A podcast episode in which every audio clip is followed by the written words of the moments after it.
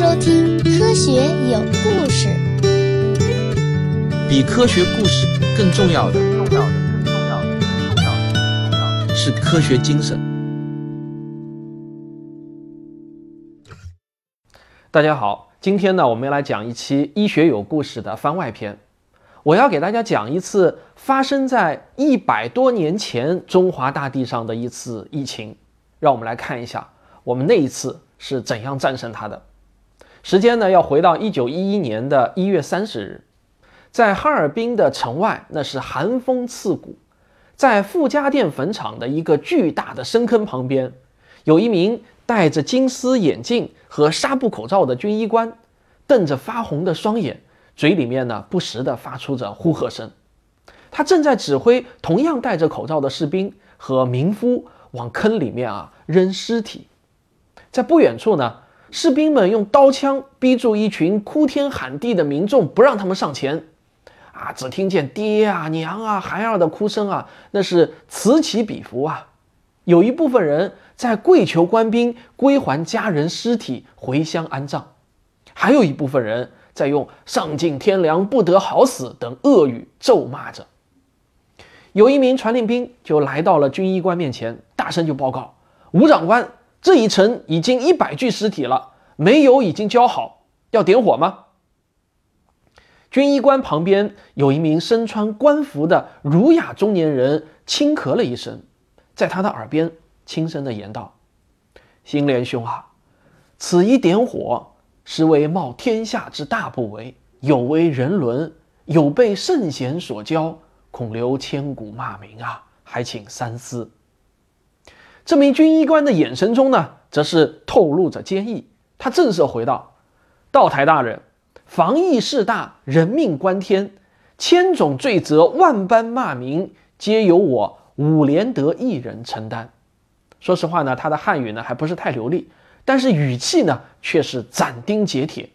这个话音一落啊，伍连德就对传令兵果断地下达命令：“点火！”刹那间，坑内就是烈焰腾空，浓烟四起，远处呢更是哭声一片，骂声连天。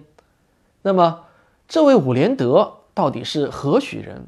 他为什么要焚尸？又哪来的那么多尸体呢？又哪来的那么多尸体呢？这个啊，就是中国历史上的一次大事件。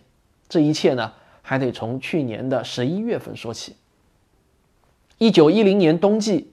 大清王朝正在风雨飘摇、苟延残喘之际，然而雪上加霜的是啊，自十一月份起，东三省呢就开始流行史无前例的大瘟疫，短短数月之内啊，就有上万人死亡。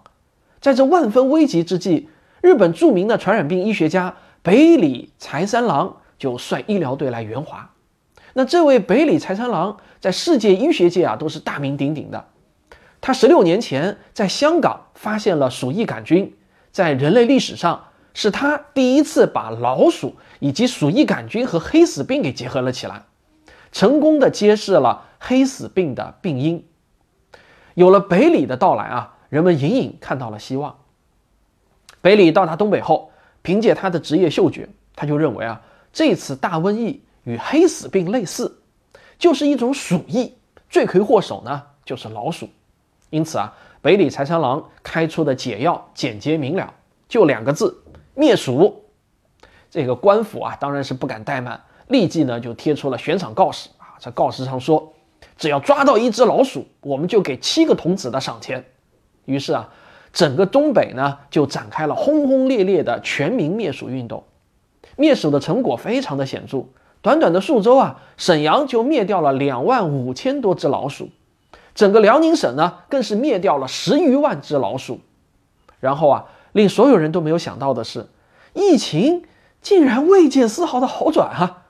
这个北里柴三郎就急了，本着科学家的严谨和敬业呢，他的医疗队那是解剖了上万只老鼠，企图找到十六年前曾经给他带来巨大声誉的腺鼠疫病原菌。然而啊，这次呢，他们却没有找到。此时呢，获得一九零一年第一届诺贝尔生理学或医学奖提名的北里柴三郎也显得束手无策了。这个时候的东北啊，那已经是人间地狱，一个月不到的时间，又有上万人皮肤黑紫、吐血而亡。一死五千人以上的城市啊，已经有了三个；而一死两千人以上的城市呢，已经有了十多个。更可怕的是啊，因为当时东三省呢是中国铁路网络最发达的地区，疫情呢就沿着交通线迅速的扩散，眼看着就要顺着铁路线大举入关了。传染病杀人的效率那是远远高过战争。公元七世纪流行的黑死病，全球死了上亿人。而公元十四世纪的一场鼠疫，欧洲就死掉了两千五百万人，占全欧洲人口总数的三分之一。历史上杀人如麻的大瘟疫，那也是不胜枚举啊！眼看着呢，一场人间悲剧又要再次上演。国内所有的温病学派也都是哑然失声啊！传统医学在这样的大瘟疫面前也是束手无策。然而幸运的是啊。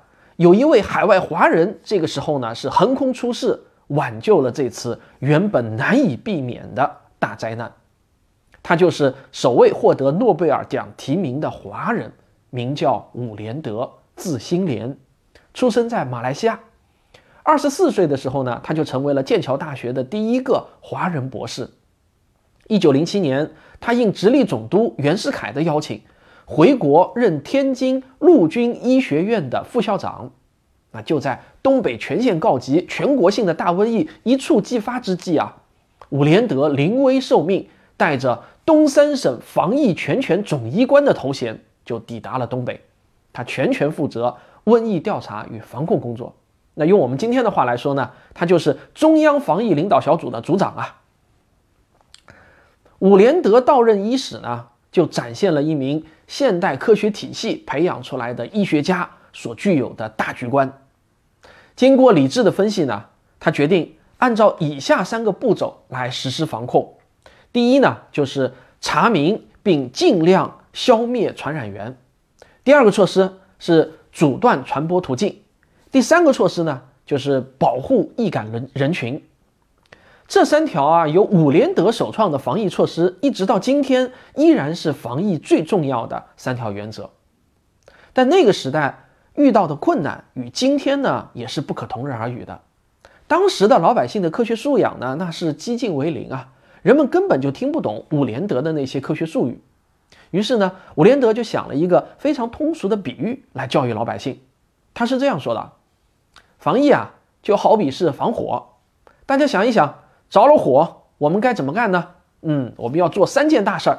第一是向火源泼水，把它浇灭；第二呢，就是把周围能燃烧的东西啊都远远的搬走；第三就是把易燃的物件保护好，防止火星飘过来引燃，形成新的火种。大家明白了吗？这个比喻啊，那是极为的贴切，一下子就在军民中传开了。伍连德到哈尔滨的第三天。就干了一件全中国都没有人敢做，起码是没有人敢明着做的事情。什么啊？就是解剖尸体。通过对死亡患者的病理解剖，借助显微镜呢，伍连德在死者的肺部以及淋巴液中呢，就看到了一种椭圆形的鼠疫杆菌。于是呢，这就确定了病原体。然而令他不解的是啊，鼠疫主要是通过老鼠和跳蚤传染给人的。而十二月份的东北那是滴水成冰啊！这个老鼠和跳蚤活着都费力，怎么可能导致传播的这么快呢？而且啊，北里财三郎之前呢也解剖了上万只老鼠，都没有找到鼠疫杆菌。这样呢，伍连德就想到了一个令他不寒而栗的可能性：难道说这种鼠疫可以人传人？一想到这里啊，伍连德那是脊背发凉啊！然而事实就摆在眼前，怕也没用。所有的迹象都表明，这是一种通过呼吸道、空气、飞沫传播的新型鼠疫。伍连德呢，就给它起了一个名字，叫肺鼠疫。查实病源之后，伍连德立即就打出了他的第一张牌：隔离。患病死者焚烧掩埋，患者呢是集中收治，与没患病的人呢要彻底隔离开。严重患者呢与轻度患者呢也要隔离。还有啊，与患者接触过的人也要暂时性的隔离观察。那在他发给防疫大臣、外务部右丞相施肇基的电文中呢，他还提出了封锁疫区、控制交通、禁绝行人，这些啊，放在当今也都是适用的。然而说起来容易啊，做起来呢是太难了。第一大难题呢，就是该如何处理尸体。大家要知道，中国人的习俗呢是入土为安的啊，至少古人的习俗是这样的。现在伍连德提出要求，要把缢死者全部都火化。你想啊，在当时这个家属心里那是难以接受的，而且啊，道学家也会跳出来反对。很多穷人呢，宁可是将尸体扔在乱葬岗，也不肯听命火化。当时呢，仅仅是哈尔滨傅家店的坟场啊，就露天停放着大概有一千多具缢死者的尸体，甚至呢，有好多山东人啊，要趁着春节还要扶灵返乡，啊，以达成。死者呢，他叶落归根的这种遗愿，伍连德啊，想都不敢往下想了，啊，他就果断做了一个决定，非常时期呢，必用雷霆手段，自己是受朝廷委任，拥有全权处置的权利，必须马上行动。因此呢，他就请哈尔滨最高行政长官于四新协助，动用军队，然后呢，就是爆破挖坑，把缢死者啊，按每百人十加仑标准呢，浇上煤油。对尸体进行彻底的焚烧以及充分的掩埋，这也就有了本节目开头的那一幕啊。伍连德指挥了中国历史上前所未有的为消灭疾病而进行的大规模的集体火葬，两千两百具尸体整整烧了三天，这就扑灭了当时最大的一个传染源。那接下去呢，就是要切断传播途径。应伍连德的要求啊，清政府就同意封城，东北铁路呢是全部停运，并在铁路以及交通的主要沿线啊，还建立了检疫所、临时医院、隔离所等等。短短一个月的时间呢，东三省就共设置了防疫机构一千七百四十六处，并且啊，这些机构逐渐就延伸到了广大的乡镇。在伍连德的统筹下，傅家店这个共有两万四千名居民的重疫区。被划分为了四个片区，各区呢还置主任医师一名，助手两名，卫生勤务十八名，警察二十六名。这些人呢就对疫区实施日夜的监控，一千多名步兵、卫生警察戴着口罩管制街道交通。然后伍连德让士兵挨家挨户的搜查，一旦发现病人，立刻就要送到防疫医院，病房呢还要严格用生硫磺。和石碳酸来消毒，并且啊，他还设立了疫症院、轻病院和疑似病院，将重症患者与轻度患者、疑似患者呢隔离医治，这样呢就避免了交叉感染。大家这段时间天天在新闻上看到的“疑似病例”这个词啊，其实呢就是伍连德创造的。其实呢，说是医治啊，实际上能够。杀灭鼠疫杆菌的链霉素，一直要到三十多年后的一九四三年才研制成功。当时的医护人员呢，能做的也就是想方设法的减轻病人的症状，还有他们的痛苦。更多的呢，其实只是照料与安慰。能够活下来的，基本上都是靠自己硬挺过来的。伍连德的第三条措施呢，就是保护易感人群。伍连德认为，易感人群包括疫区附近的居民。特别是抵抗力低下的那些老幼居民，也包括一线与病患频繁接触的医护人员，还有呢，就是收集缢死者并负责焚尸的民夫啊，还有以及负责隔离和巡查的那些官兵。他要求这些人呢都严格佩戴口罩。但是啊，当时呢，中国的工业基础是非常羸羸弱的啊，这个口罩的库存呢很快就告罄了。于是伍连德呢就因地制宜，就地取材，他发明了一种纱布口罩，就是在两层棉纱内啊加一块吸水的这个药棉。后来呢，这种口罩呢还被称为武士口罩。这种口罩成本低廉，防护性能呢虽然远远不如现代的医用口罩，但在当时啊，相比于直接暴露面部呢，已经是巨大的进步了。在保护易感人群方面呢，也起到了巨大的作用。好在啊，这次的病原体呢是一种细菌，而不是病毒。细菌的体积啊就要比病毒大得多了，相对来说呢容易过滤。就这样，在伍连德科学且系统的治理下，截止到一九一一年的三月一日，重灾区傅家店的死亡人数呢就降到了零。有鉴于此啊，东北六十个府县就纷纷的效仿，如法炮制。史书就记载啊，其他地区自四月底亦告肃清。就这样，一场人间浩劫在伍连德的指挥下被彻底扑灭了。根据《国士无双·伍连德》这本书的记载，中医在这场鼠疫大战中也并没有退缩，他们表现出了视死如归的崇高医德。但是呢，令人遗憾的是啊，所有抗疫的中医呢，竟然高达百分之五十左右的死亡率。远高于当时的那些西医和医护人员。原因是啊，传统医学认为呢，导致瘟病的这个邪啊，主要是由皮肤侵入，而不是口鼻侵入的啊。因此呢，中医师啊就往往不愿意佩戴口罩。遇到病人呢，他们还要切脉，对吧？切脉，这望闻问切嘛。但是呢，他们又没有消毒意识，因此呢，当时的感染率呢就极高。你可能觉得啊，我这又是在有意黑中医。实际上呢，我只是想以此说明，大家不要把传统医学的典籍想得太神圣。很多时候呢，古人连最基本的医学卫生常识都不具备的。我们要尊敬中华民族的先祖，但是呢，我们也不要掉入崇古的那种误区。伍连德的胜利创造了世界防疫史上的一大奇迹，引起了各国的广泛关注。就纷纷啊要求到中国来考察，与中国的专家交流防疫理论与技术。为此呢，当时的清政府就在一九一一年四月三日，在今天的沈阳，当时呢叫奉天，就召开了世界医学史上著名的万国鼠疫研究大会。到会的有美国、俄国、德国、日本、英国、法国、奥地利、意大利、荷兰等十一个国家。当时的强国呢，也都是悉数参会了，可谓是盛况空前啊。那伍连德也是力压北里财三郎，出任了当时的大会主席。这张图的下呃一排右二就是伍连德。在人类历史上啊，伍连德博士第一次用现代医学思维，成功的领导了规模巨大的防疫行动，取得了成功。他提出的防疫方案第一次被介绍到了全世界。到今天呢，这些依然是对付突发性传染病的重要原则。一时之间，不但伍连德博士世界扬名，中国也让世界列强刮目相看。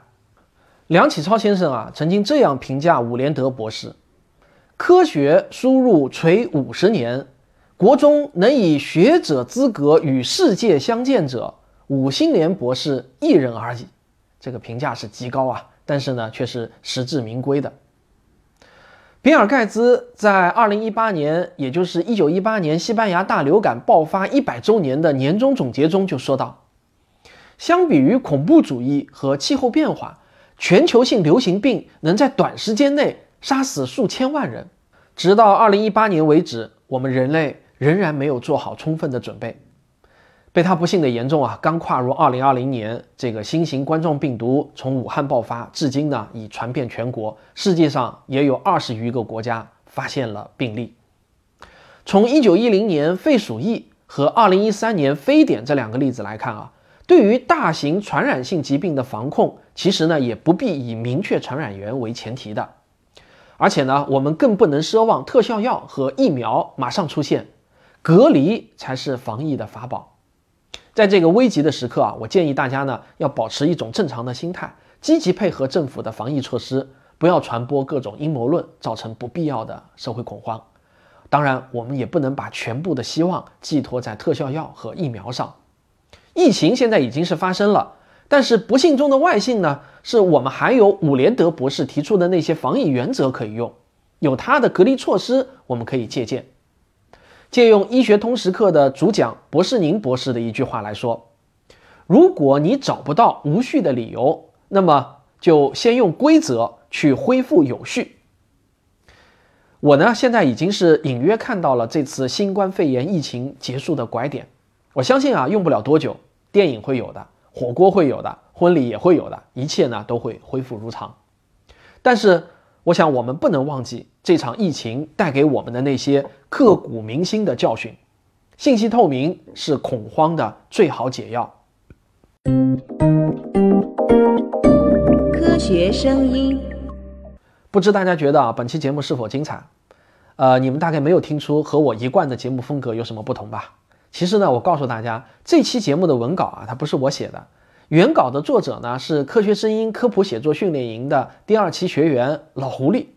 深感到本专业修桥铺路，无异于社会改良，不如投身科普工作，为科学在祖国的传播繁衍，在民众心内生根发芽做些小贡献。我呢，只是做了一些少部分的修订。在此呢，我要对老狐狸同学的写作水平进步表示祝贺。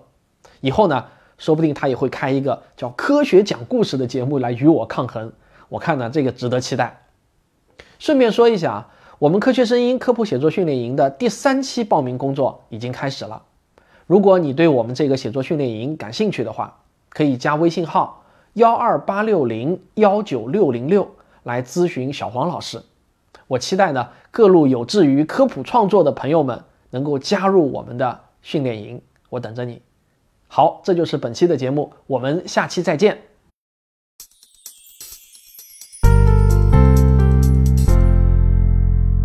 科学声音的观众微信群已经建立好了，只要加我的个人微信号“科学有故事一”，我就会加你入群，大家一起来聊聊科学。